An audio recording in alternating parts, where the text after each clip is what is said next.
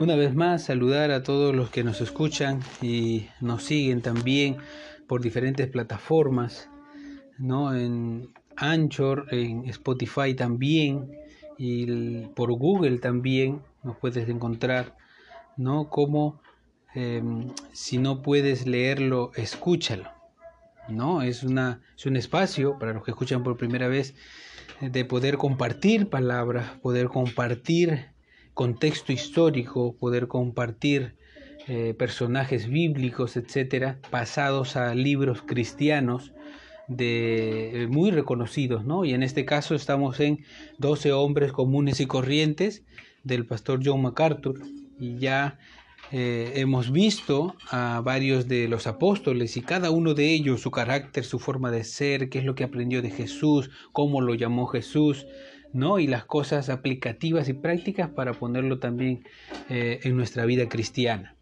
¿no? Hoy vamos a hablar de Mateo, el cobrador de impuestos, y Tomás, el gemelo, que ellos ya conforman el segundo grupo de cuatro, ya, eh, de cuatro apóstoles, ya en el llamado mm, de Jesús, ¿no? En el primer grupo tenemos a Pedro, Andrés, Jacobo y Juan, en el segundo grupo tenemos a Felipe, Natanael, que fue el último que hemos hecho, el anterior, y Mateo y Tomás. ¿Y que nos toca hoy? Y de ahí vamos a seguir al siguiente grupo, donde está Jacobo, Simón, el celote, eh, Jacobo el menor, claro, eh, Judas, el cual tenía tres nombres, y Judas Iscariote, el que traicionó a Jesús. Muy bien, entonces vamos a poder seguir con esta enseñanza y vamos a comenzar. Vamos a dividir siempre iniciando con una introducción, después vamos a hablar sobre Mateo y después segundo punto Tomás y vamos a terminar con una eh, conclusión en dos hombres transformados. Bien, comenzamos. Como hemos visto hasta ahora, uno de los hechos que sobresalen las vidas de los doce apóstoles es cuán sencillos y poco refinados eran cuando Jesús los encontró los doce, con la excepción de Judas Iscariote, eran de Galilea. Toda esa región era predominantemente rural y estaba formada por pequeñas aldeas y villas.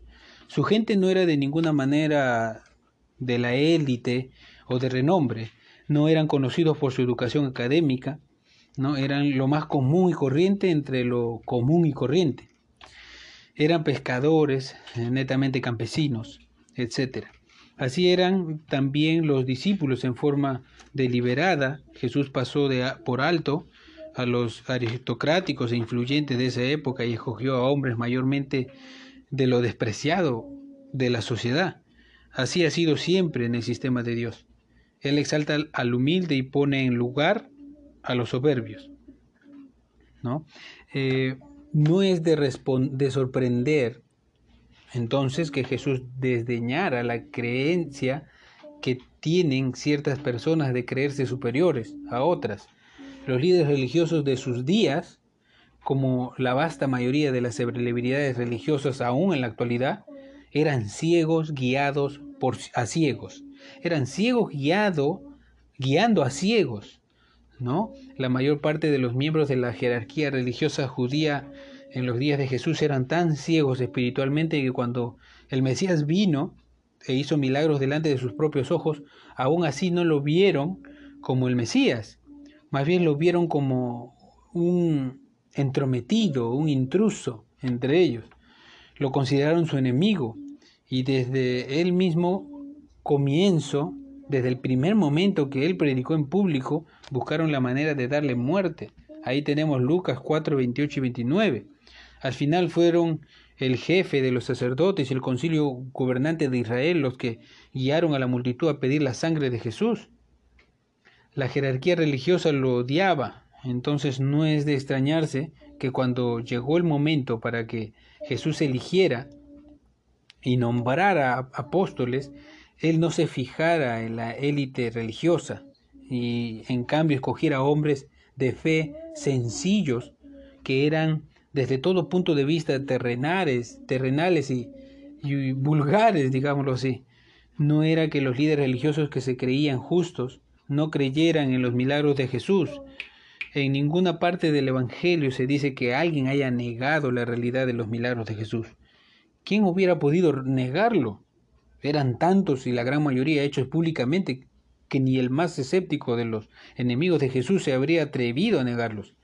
Por supuesto, algunos trataron en forma desesperada de atribuir los milagros de Jesús al poder de Satanás, en Mateo 12:24. Nadie, sin embargo, negó jamás que los milagros fueran reales. Todo el que quisiera podía ver que él tenía él tenía poder para echar fuera demonios y hacer milagros que quisiera hacer. Francamente nadie podía preguntarse si él tenía poder sobre el mundo sobrenatural. Pero lo que irritaba a los líderes religiosos no eran los milagros de Jesús. Ellos podrían haber vivido con el hecho de que Jesús había caminado sobre el mar o que pudo haber alimentado milagrosamente a más de cinco mil personas. Lo que no podían tolerar era que los llamara pecadores.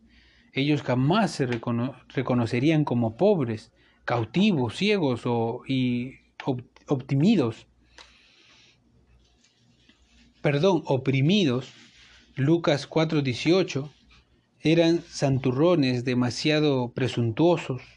Por eso es que cuando vino Jesús, así que así como Juan el Bautista había venido antes que él predicando arrepentimiento y diciendo que todos ellos eran pecadores, miserables, pobres, ciegos bajo la esclavitud de su propia iniquidad y que necesitaban perdón y ser limpios, no lo pudieron tolerar.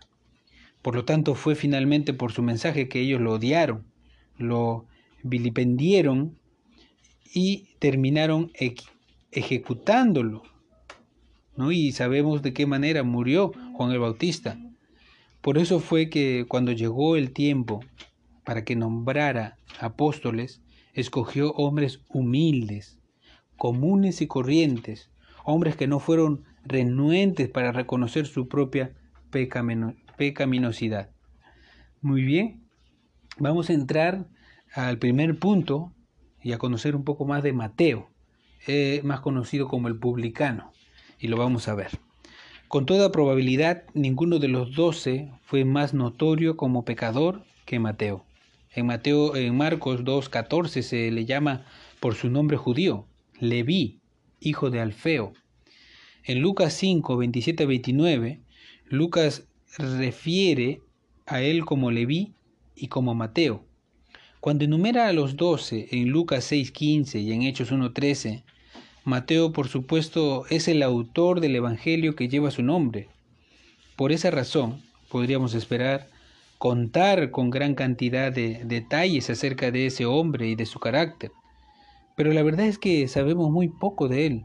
Lo único que sabemos con seguridad es que era un hombre humilde, modesto, que se mantuvo casi completamente en el trasfondo a través de su largo relato de la vida y el ministerio de Jesús.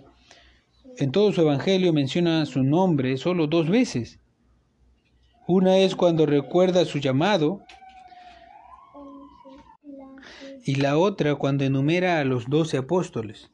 Cuando Jesús lo llamó, Mateo era cobrador de impuestos, era un publicano. Esto es lo último que esperaríamos de un hombre que llegaría a ser un apóstol de Jesucristo, un importante líder de la iglesia y un predicador del Evangelio. Después de esto, los cobradores de impuestos eran la gente más despreciada en Israel. Eran odiados y despreciados por toda la sociedad judía. Se les consideraba menos que los herodianos, judíos que eran judíos leales a la dinastía idumea de Herodes, y más dignos de escarnio que los soldados romanos de la ocupación. Los publicanos eran hombres que habían comprado franquicias de impuestos del emperador romano para sacarle dinero al pueblo de Israel y alimentar las arcas romanas y llenar sus propios bolsillos también de paso. A menudo le sacaban el dinero a la gente usando malhechores. La mayoría de ellos eran despreciables, viles y truanes sin principios. El llamado de este hombre aparece en Mateo 9:9. Viene de pronto y toma al lector completamente por sorpresa. Y dice, pasando Jesús de allí, de Capernaum, vio a un hombre llamado Mateo, que estaba sentado al banco de los tributos públicos y le dijo, sígueme. Y se levantó y le siguió. Fin de la cita. Esta es la única referencia a Mateo que encontramos en todo su Evangelio. En los siguientes versículos Mateo sigue diciendo, y cito, y aconteció que estando él sentado a la mesa en la casa, he aquí que muchos publicanos y pecadores que habían venido se sentaron juntamente a la mesa con Jesús y sus discípulos. Versículo 10. Según Lucas, esta, es, este en realidad fue un enorme banquete que Mateo mismo ofreció en su casa en honor de Jesús. Parece que invitó a un gran número de colegas cobradores de impuestos y varias otras clases de truanes y proscritos de la sociedad que para que estuvieran con Jesús. Como vimos en los casos de Felipe, eh, Andrés, el primer impulso de Mateo después de seguir a Jesús fue traer a sus amigos más cercanos para presentarles al Salvador.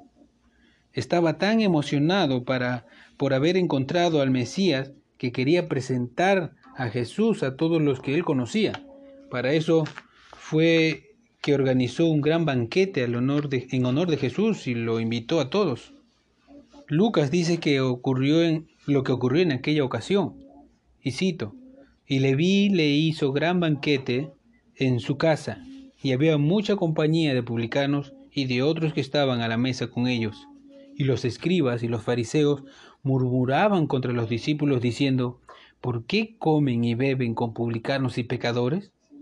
Respondiendo Jesús les dijo, los que están sanos no necesitan de médico, sino los enfermos. No he venido a llamar a los justos, sino a pecadores al arrepentimiento. Lucas 5, 29 a 32. ¿Por qué Mateo habrá invitado a cobradores de impuestos y otros truanes? Porque esa era la única clase de gente que él conocía. Eran los únicos que estarían dispuestos a relacionarse con un hombre como Mateo. No conocía a nadie de la élite social lo suficientemente bien eh, como para invitarlo a su casa. Él era cobrador de impuestos y los cobradores de impuestos estaban en el mismo nivel social que las rameras. Mateo 21:32. Para un judío como Mateo, ser cobrador de impuestos era aún peor todavía. Su ocupación lo transformaba en un traidor a la nación. Era en un paria lo convertía, eh, más conocido como traidor de la nación, eh, es lo que significa paria, el nivel más bajo de la escala social. Es probable que incluso haya sido un proscrito religioso con prohibición de entrar a la sinagoga, incluso allí. Por lo tanto, los únicos amigos de Mateo eran lo peor de la sociedad, ladrones, truanes, prostitutas y otros de su misma calaña. Fueron los únicos a quienes invitó a su casa para conocer a Jesús. Jesús y los apóstoles, según el relato que hace el propio Mateo, asistieron de buen grado y comieron con tales personas. Por supuesto, los miembros de la jerarquía religiosa también indignados y escandalizados. No perdieron tiempo en exponer su crítica a los discípulos, pero Jesús les contestó diciendo que son los enfermos los que precisamente necesitan a un médico no los sanos. Él no había venido a los que se consideraban justos, sino a llamar a pecadores al arrepentimiento. En otras palabras, no había nada que él pudiera hacer por la élite religiosa mientras ellos insistirían en mantener su hipocresía, su hipócrita apariencia de piedad. Pero individuos como Mateo, que estaban listos para confesar su pecado, podrían ser perdonados y redimidos de ellos. Es interesante notar que en los evangelios se mencionan específicamente tres cobradores de impuestos, y cada uno de ellos encontró el perdón. Uno de ellos es Saqueo, en Lucas 19 del 2 al 10, el publicano mencionado en la parábola de Lucas 18 del 10 al 14, y Mateo. Además, Lucas 15.1 dice que se acercaban a Jesús todos los publicanos y pecadores para oírle. Lucas 7:29. Dice después que Jesús elogiará el ministerio de Juan el Bautista, que todo el pueblo y los publicanos, cuando lo oyeron, justificaron a Dios bautizándose con el bautismo de Juan. Jesús amonestó a los líderes religiosos con estas palabras. De cierto, de cierto os digo que los publicanos y las rameras van delante de ustedes al reino de Dios. Porque vino a ustedes Juan en camino de justicia y no le creyeron, pero los publicanos y las rameras le creyeron. Y ustedes, viendo eso, no os arrepentís después para creerle. Mateo 21 de 31 a 32. La parábola del publicano y el pecador en Lucas 18, 10, 14, bien pudo haber estado basado en un incidente real. Jesús dijo, dos hombres subieron al templo a orar, uno era fariseo y el otro era publicano. El fariseo, puesto de pie, oraba consigo mismo de manera Dios, te doy gracias porque no soy como los hombres, ladrones, injustos, adúlteros, ni aun como este publicano. Ayuno dos veces a la semana, doy diezmos de todo de lo que gano, mas más el publicano, estando lejos, no quería ni aún alzar los ojos al cielo, sino que se golpeaba el pecho diciendo, Dios, sé propicio a mí, pecador. Hoy os digo que éste descendió a su casa justificado antes que el otro, porque cualquiera que se enaltece será humillado, y el que se humilla será enaltecido. Nótese algo aquí, que el cobrador de impuestos se mantuvo lejos. Tenía que hacerlo. No se le habría permitido pasar del atrio de los gentiles en el templo. De hecho, los cobradores de impuestos tenían que mantenerse a distancia de cualquier grupo debido a, lo, a los odiados que eran. El Talmud judío enseña que era justo mentir y engañar a un cobrador de impuestos, porque eso era lo que un extorsionador profesional se merecía. Obviamente los cobradores de impuestos obtenían una cierta cantidad que era legítima para trabajar para el gobierno romano. En Mateo 21, 22, Romanos 13.7 también dice eso. Pero había un acuerdo táctico entre el emperador y ellos según el cual podían aplicar cualquier otro cargo e impuesto adicional y se les permitía quedarse con e, un porcentaje de eso. Había dos clases de cobradores de impuestos, los Gabay y los Moqués. Los Gabay eran los recolectores de impuestos generales. Cobraban impuestos a la propiedad impuestos a los ingresos e impuestos a cada persona. Estos impuestos eran fijos, de modo que no contaban con margen para cobros extra. Y los, y moqués, sin embargo, cobraban impuestos sobre las importaciones y exportaciones, sobre los artículos para comercio interior y prácticamente sobre todas las cosas que se exportaban por los caminos establecían peajes en caminos y puentes, cobraban por las bestias de carga y por los ejes de los carros de transporte, aplicaban una tarifa a paquetes, cartas y a cualquier otra cosa que pudiera encontrar a la que se le pudiera exigir un impuesto. Con frecuencia las tarifas que aplicaban eran arbitrarias y sujetas a su capricho. Había dos clases de moques, los moques grandes y los moques eh, pequeños. Un moque grande permanecía eh, tras bastidores y contrataba a otras personas, los moques pequeños, para que, trabajara, para que trabajaran para él. Aparentemente Saqueo era un moque grande, un jefe de publicanos, según Lucas 19.2. Mateo, en cambio, parecía ser un moque pequeño, porque manejaba una oficina de impuestos donde tenía que tratar con la gente en forma personal en Mateo 9:9. Él era el que la gente veía y a quien más odiaba. Era lo peor de lo peor. Ningún judío que se respetara y que estuviera en su sano juicio habría escogido ser cobrador de impuestos.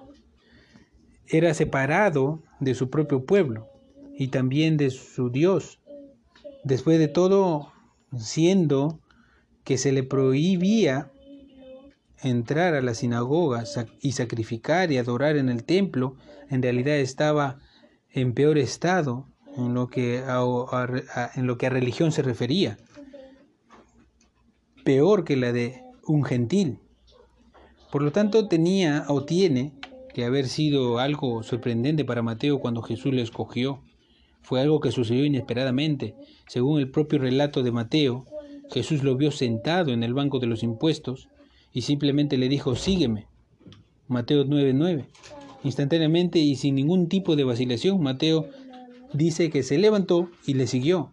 Abandonó la oficina de impuestos, salió de detrás de su escritorio y se alejó para siempre de aquella odiada profesión. La decisión que tomó fue irreversible. Tan pronto como la tomó, sobraban las pirañas amantes del dinero que codiciaban un puesto como el de Mateo. De modo que no hay duda que apenas abandonó aquel lugar, ya había otro sentado en su banco. En cuanto a Mateo, una vez que se fue del negocio, nunca más volvió atrás ni nunca se arrepintió de la decisión que había tomado. ¿Qué había en un hombre como Mateo que lo hizo dejar todo aquello en un instante? ¿Podríamos asumir que era un hombre materialista? ¿O en algún momento tiene que haberlo sido? Porque si no fuera así jamás habría buscado un trabajo como aquel. ¿Por qué entonces dejó todo para seguir a Jesús sin saber lo que le deparaba el futuro? La mejor respuesta que podemos deducir es que a pesar de todo lo que él, el alma torturada de Mateo había experimentado debido a la profesión que había escogido, muy dentro de él era un judío que conocía y llamaba el Antiguo Testamento. Estaba espiritualmente hambriento en algún punto de su vida, probablemente después de haber escogido aquella despreciable carrera, empezó a sufrir de un hambre espiritual que lo corroía y se transformó en un verdadero buscador. Por supuesto, Dios lo estaba buscando para atraerlo a él, y esa atracción cuando se produjo resultó irresistible. Sabemos que Mateo conocía muy bien el Antiguo Testamento, porque en su Evangelio incluye 99 citas del Antiguo Testamento. Eso es más que las citas que hacen juntos Marcos, Lucas y Juan combinados. Era obvio que Mateo estaba familiarizado con el Antiguo Testamento, porque cita de cada uno de sus partes de la ley, de los salmos, de los profetas, sin duda que tenía un buen conocimiento de las escrituras que tenía a su disposición. Es probable que haya hecho sus estudios del Antiguo Testamento por su propia cuenta, debido a que no podía oír la palabra de Dios explicada en alguna sinagoga, aparentemente en un intento por llenar el vacío espiritual que había en su vida. Había acudido él a las escrituras. Mateo creía en el Dios verdadero, y porque sabía lo que decía la revelación de Dios, estaba en condiciones de entender las promesas del Mesías.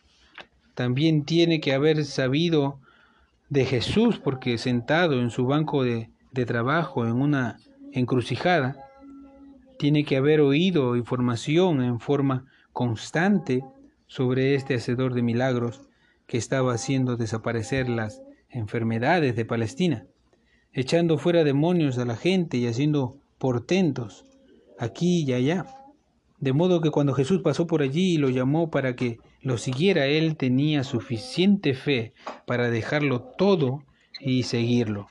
Su fe no solo quería su fe no solo queda establecida claramente en lo inmediato de su respuesta, sino también en el hecho de que después de seguir a Jesús, le ofreció aquel banquete evangelístico en su casa.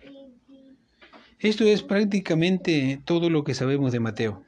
Él conocía el Antiguo Testamento, creía en Dios, esperaba el Mesías, dejó todo en forma instantánea cuando se encontró con Jesús y en medio del gozo de esa nueva relación buscó a las parias de su mundo y los llevó ante Jesús. Llegó a ser un hombre de quieta humildad que amaba a los marginados y no dio lugar a la hipocresía religiosa. Mateo fue un hombre de una gran fe y completamente rendido al señorío de Cristo. Es un vivo recordatorio que a menudo el Señor escoge a las personas más despreciables de este mundo, las redime y le da nuevos corazones y las usa en forma admirable. El perdón es la hebra que corre a través de Mateo 9. Después del relato sobre la conversión de Mateo, Por supuesto, como cobrador de impuestos, Mateo conocía su pecado, su avaricia, su traición a su propio pueblo. Sabía que era culpable de soborno, extorsión, opresión y abuso. Pero cuando Jesús le dijo, sígueme, Mateo sabía que junto a esa orden había una promesa de perdón de sus pecados. Hacía mucho tiempo que su corazón anhelaba recibir ese perdón. Por eso fue que se levantó sin vacilación y dedicó el resto de su vida a seguir a Cristo.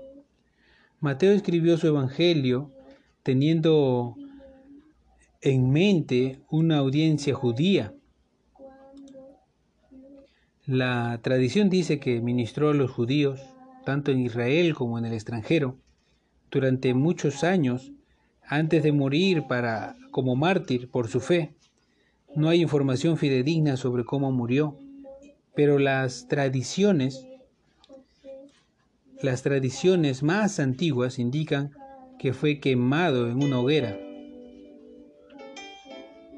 Fue quemado en una hoguera, así que este hombre que sin pensarlo dos veces abandonó una carrera lucrativa, se mantuvo dispuesto a darlo todo por Cristo hasta el fin de sus días.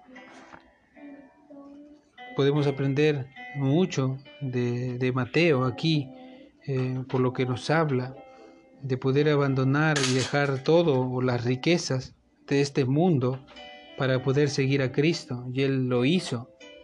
Apenas dijo Jesús, sígueme, y él le siguió. Ahora vamos a seguir con el apóstol Tomás, más conocido como eh, el pesimista según MacArthur, y dice así. El último apóstol en el segundo grupo de cuatro es también un hombre familiar, Tomás. Con frecuencia se le llama Tomás el incrédulo, más conocido por todos, pero eso quizás no sea la etiqueta que le quede mejor porque fue un hombre mejor de lo que la opinión popular o pública parece suponer. Probablemente sea justo, sin embargo, decir que Tomás era una persona un tanto negativa, se preocupaba por todo y era intranquilo, tendía la ansiedad, era como como Manolito, el amigo de Mafalda. Siempre estaba anticipando lo peor, el pesimismo. Más bien que las dudas, parecía ser el pecado que lo atormentaba a Tomás. Según Juan 11:16, a Tomás también se le llamaba Dídimo, que quiere decir gemelo. Aparentemente tenía un hermano gemelo o una hermana gemela por la escritura, no lo pero la escritura no lo identifica.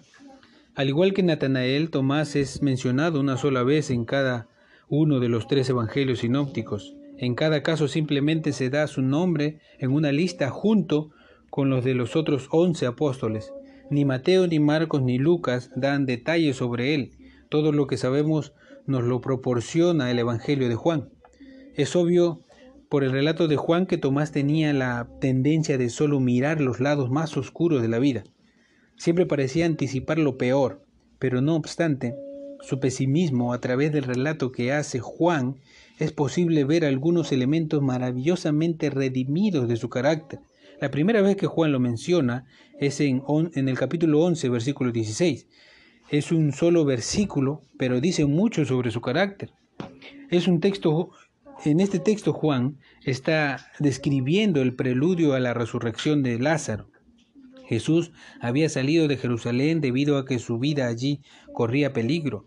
Así es que se fue de nuevo al otro lado del Jordán, al lugar donde primero había estado bautizando Juan, y se quedó allí. Juan 10:40. Grandes multitudes vinieron a oírlo predicar. Juan dice, y muchos creyeron en él allí, en el versículo 42. Es probable que este haya sido el tiempo más fructífero que los discípulos hayan visto desde que empezaron a seguir a Jesús. La gente respondía muy bien, las almas se convertían y Jesús pudo ministrar libremente sin la oposición de los gobernantes religiosos de Jerusalén. Pero algo ocurrió que vino a interrumpir su tiempo en el desierto. Juan escribe, y cito, estaba entonces enfermo uno llamado Lázaro de Betania, la aldea de María y de Marta su hermana. María, cuyo hermano Lázaro estaba enfermo, fue la que ungió al Señor con perfume y le enjugó los pies con sus cabellos, en Juan 11, 1 y 2. Betania estaba en las afueras de Jerusalén. Jesús había establecido una relación estrecha con esa pequeña familia que vivía allí. La, los amaba con un afecto especial, digámoslo así.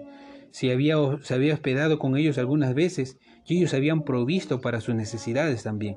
Ahora su querido amigo Lázaro estaba enfermo, por lo que María y Marta le enviaron un mensaje diciendo, Señor, he aquí, el que amas está enfermo, en el versículo 3. Ellas sabían que si Jesús iba a ver a Lázaro, lo sanaría. Esto, no obstante, presentaba un dilema. Si Jesús iba a aquel lugar, tan cercano a Jerusalén, estaría entrando en la zona de peor hostilidad. En Juan 10:39 dice que los líderes judíos buscaban la forma de arrestarlo. Ya habían decidido darle muerte. Ella los había eludido una vez, pero si regresaba a Betania, de seguro que lo descubrirían y tratarían de apresarlo de nuevo. Los discípulos deben de haber suspirado aliviados cuando Jesús respondió, esta enfermedad no es para muerte, sino para la gloria de Dios, para que el Hijo de Dios sea glorificado por ella. En Juan 11:4.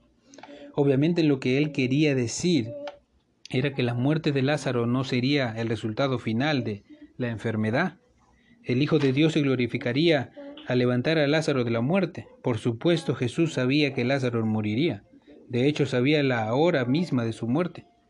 Juan escribe y dice, y amaba a Jesús, a Marta, a su hermana y a Lázaro. Cuando yo, pues, que estaba enfermo, se quedó dos días más en el lugar donde estaba. Versículos 5 y 6.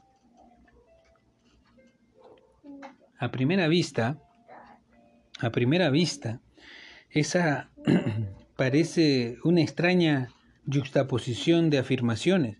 Jesús amaba a Lázaro y a su familia, sin embargo se quedó donde estaba mientras Lázaro moría se retrasaba deliberadamente para darle a Lázaro tiempo para morir? Pero este fue un acto de amor, porque eh, en última instancia la bendición que recibieron cuando Lázaro fue levantado de la muerte fue una bendición mayor que si hubiese sido sanado de su enfermedad. Glorificó mucho más a Jesús y fortaleció la fe de ellos en el Señor. Fue por eso que Jesús esperó un par de días más de manera que cuando llegó ya había, eh, hacía cuatro días que Lázaro ya había muerto, en el versículo 39. Jesús, por supuesto, con su conocimiento sobrenatural, sabía exactamente cuándo había muerto Lázaro. Por eso fue que esperó. Luego, después de esto, dijo a los discípulos, vamos a Judea otra vez, en el versículo 7. Los discípulos pensaron que ese era una locura y dijeron, rabí, ahora procuraban los judíos apedrearte y otra vez vas allá, en el versículo 8. Definitivamente ellos no querían volver a Jerusalén. El ministerio en el desierto era fenomenal. En Jerusalén corrían el riesgo de ser apresados y apedreados. Aquel no era el mejor momento para ir a Betania, que estaba virtualmente a la vista del templo, donde los encarnizados enemigos de Jesús tenían su cuartel general. Es interesante la respuesta de Jesús con la que les dio una ilustración. ¿No tiene el día doce horas? El que anda de día no tropieza, porque ve la luz de este mundo, pero el que anda de noche tropieza, porque no hay luz en él. Versículos 9 y 10. En otras palabras, él no tenía necesidad de esconderse como un vulgar criminal. Estaba decidido a hacer su obra a la brillante luz del día, que es lo que usted hace para no tropezar? Los que andan en la oscuridad están en peligro de tropezar, particularmente los dirigentes religiosos que buscaban secretamente una manera de darle la muerte. Les dijo eso a los discípulos para calmarlos. Obviamente ellos no querían volver allá para morir. Pero Jesús les aseguró que no tenían nada que temer.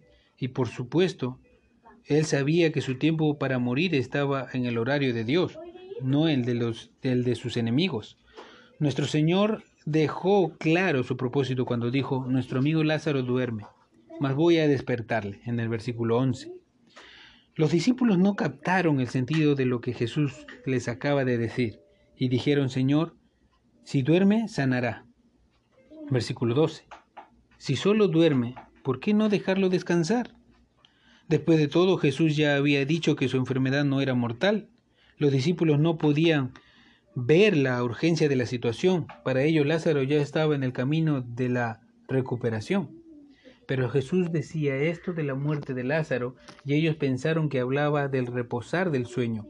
Entonces Jesús le dijo claramente, Lázaro ha muerto y me alegro por ustedes de no haber estado allí para que creáis, mas vamos a él. Versículos 13 al 15. Ahora entendieron Jesús tenía que volver, estaba decidido a hacerlo. Nadie lo podría convencer de no ir. Es posible que les haya parecido el peor de los posibles desastres. Tenían mucho temor porque estaban convencidos de que si Jesús regresaba a Betania encontraría la muerte, pero él estaba decidido a ir. Fue a esta altura que Tomás habló. Aquí es donde lo encontramos mencionado por primera vez en todos los registros de los evangelios. Dijo entonces Tomás, llamado Dídimo, a sus condiscípulos, vamos también nosotros para que muramos con él. Versículo 16. Increíble. Eso es ser pesimista. Y el pesimismo era típico en Tomás. Sin embargo, era un pesimismo heroico. Él no podía ver más que desastre por delante. Estaba seguro de que Jesús iba directamente al lugar donde lo apedrearían. Pero si eso era lo que el Señor estaba dispuesto a hacer, Tomás estaba inexorablemente dispuesto a ir y morir con él. No se puede sino admirar su valentía. No es fácil ser pesimista es una forma muy lamentable de vivir. Un optimista, un optimista quizás habría dicho, vamos, todo va a salir bien, el Señor sabe lo que hace. Él dice que no nos va a pasar nada, estaremos bien. Eso diría. Pero el pesimista dice, Él está yendo a la muerte y nosotros vamos a morir con Él. Por lo menos Tomás tuvo el valor de, de ser leal, aún a pesar de su pesimismo. Es mucho más fácil que un optimista sea leal porque siempre eh, espera lo mejor. En cambio, para un pesimista es difícil ser leal porque está convencido que le va a pasar lo peor. Este es un pesimismo heroico. Este es un valor auténtico. Tomás había decidido había decidido entregar su vida a Cristo.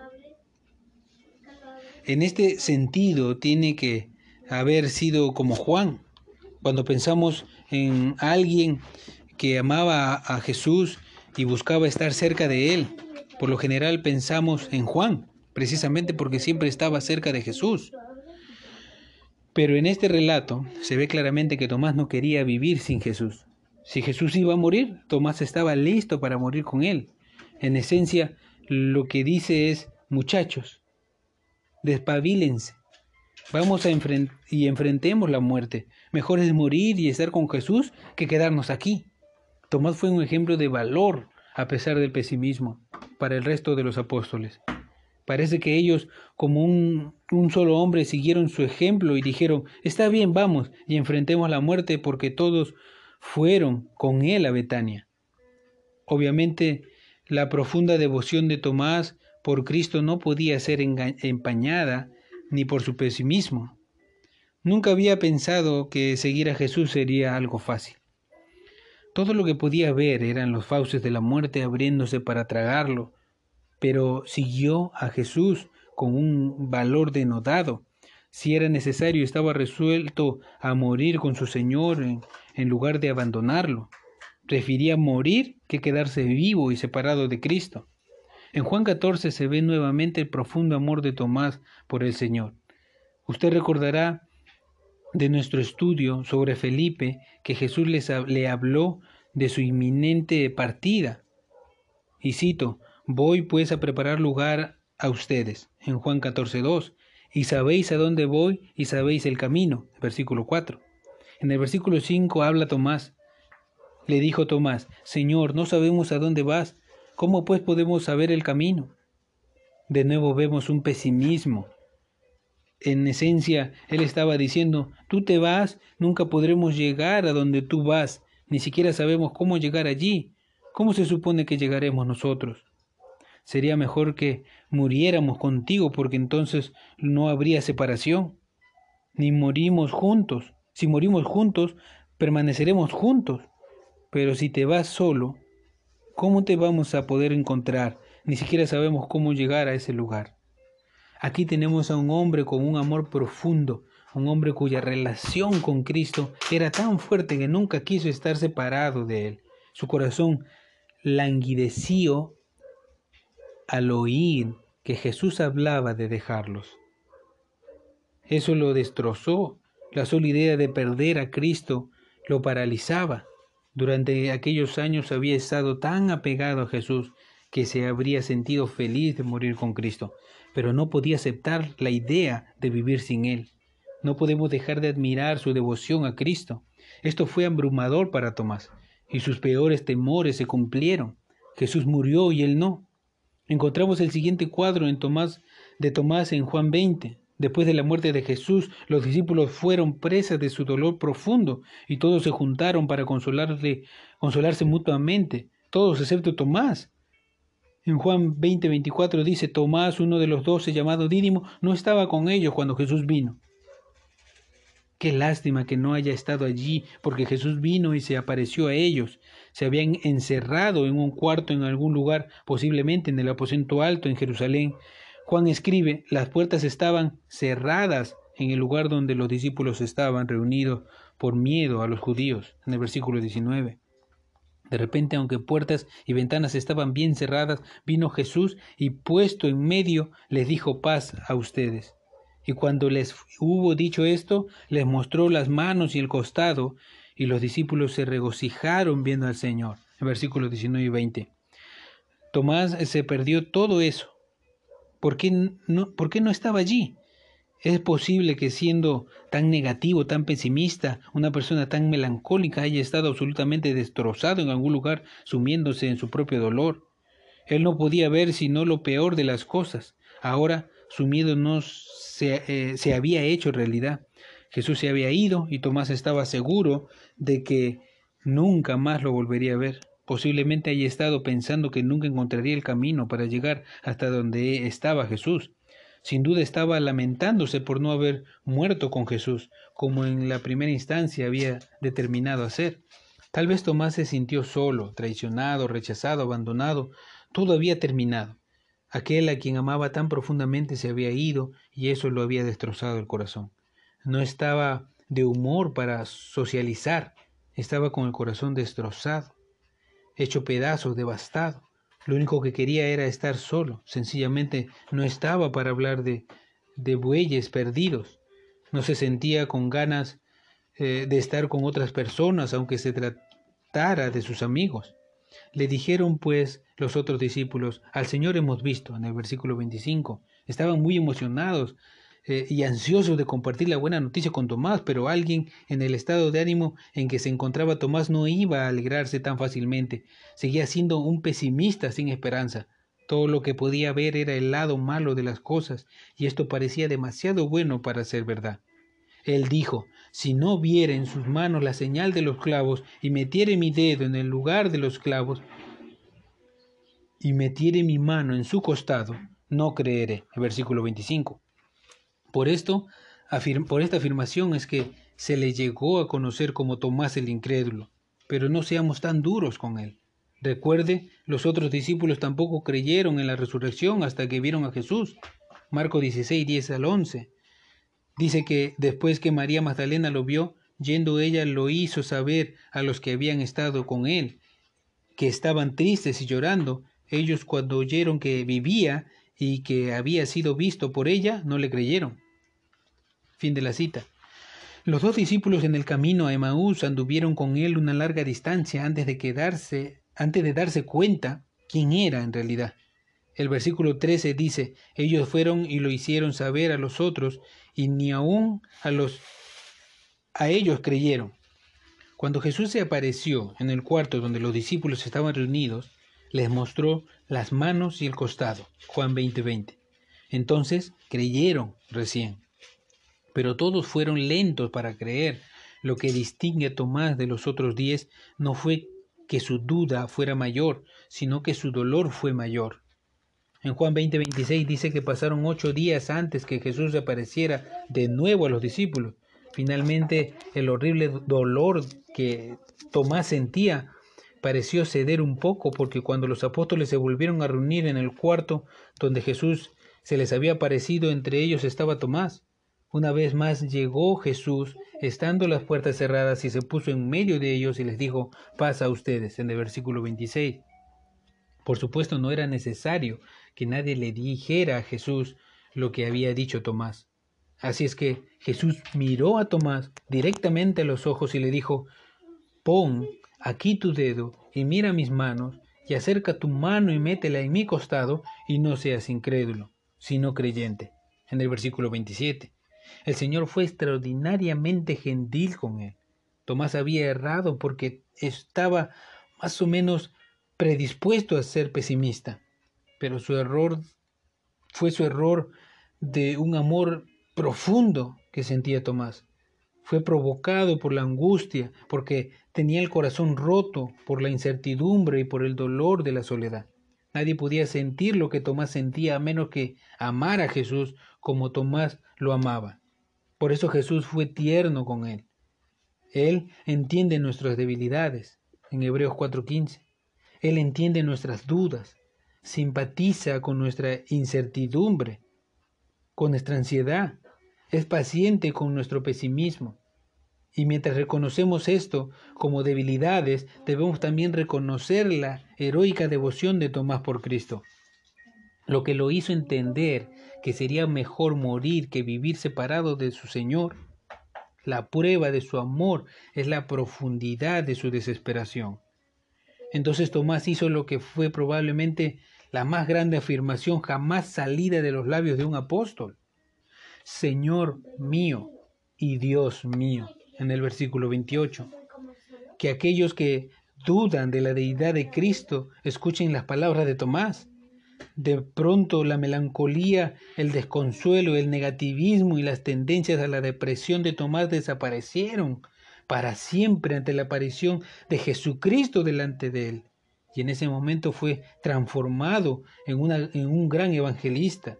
Poco tiempo después en Pentecostés, junto con los otros apóstoles, fue lleno del Espíritu Santo y recibió poder para el ministerio.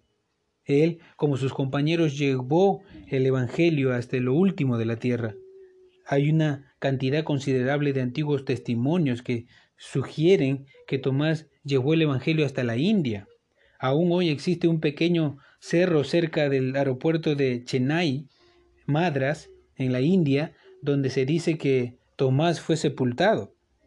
En el sur de la India hay iglesias cuyas raíces pueden seguirse hasta los inicios de la era de la iglesia, y la tradición dice que fueron fundadas bajo el ministerio de Tomás. La tradición más confiable dice que fue llevado al martirio por su fe, habiendo sido atravesado con una lanza. Si eso fue lo que ocurrió, debemos pensar que el apóstol cuya fe maduró cuando vio la marca de la lanza en el costado de su maestro, sufrió el martirio muriendo atravesado por una lanza, cumpliéndose así su anhelo de estar nuevamente y reunido con su Señor y su Salvador. La última parte, y nos dice aquí, dos hombres transformados. Es interesante que Dios usara a un publicano como Mateo y a un pesimista como Tomás. En un tiempo Mateo había sido el más vil de los pecadores, un paria, indigno, e despreciable. Tomás era un individuo con un corazón tierno y era taciturno y melancólico, pero ambos fueron transformados poderosamente por Cristo de la misma manera en que transformó a los otros ¿Ha empezado a captar la idea de qué clase de personas usa Dios? Él puede usar a cualquiera. Él puede usarte a ti, a mí, a quien sea, y transformarlo para la gloria de Dios. La personalidad, la condición social y el trasfondo familiar no son importantes. La única cosa que todos estos hombres, excepto Judas, tenían en común era una disposición a reconocer su propia condición pecaminosa y mirar a Cristo buscando su gracia. Él los recibió con amor, misericordia y perdón y transformó sus vidas en vidas que lo glorificaran y, y que lo glorificarían a Él.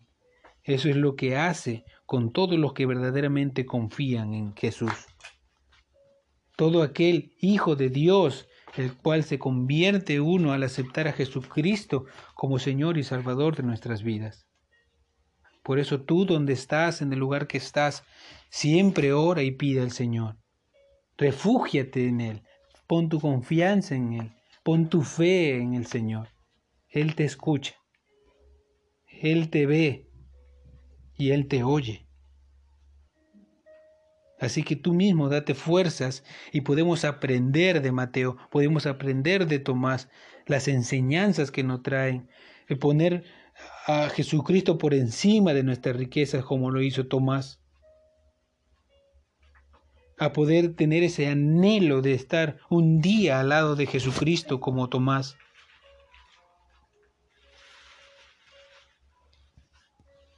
Lo dejo en tu corazón y que puedas meditar en esto, que puedas meditar en Mateo, que puedas meditar en Tomás. Dios te bendiga, Dios te guarde y nos vemos en el siguiente eh, episodio que vamos a poder hablar de tres apóstoles ahora. Y ya entramos al último grupo, al último grupo, al tercer grupo ya de cuatro apóstoles. Ya nos falta solamente dos audios para poder terminar. Vamos a poder ver a Jacobo, a Simón, el celote y a Judas, no el Iscariote. Judas lo vamos a dejar para el último, para el final. Dios te bendiga, Dios te guarde y si puedes, comparte estos audios para que puedan ser de edificación para otras personas. Dios te bendiga. Hasta la próxima.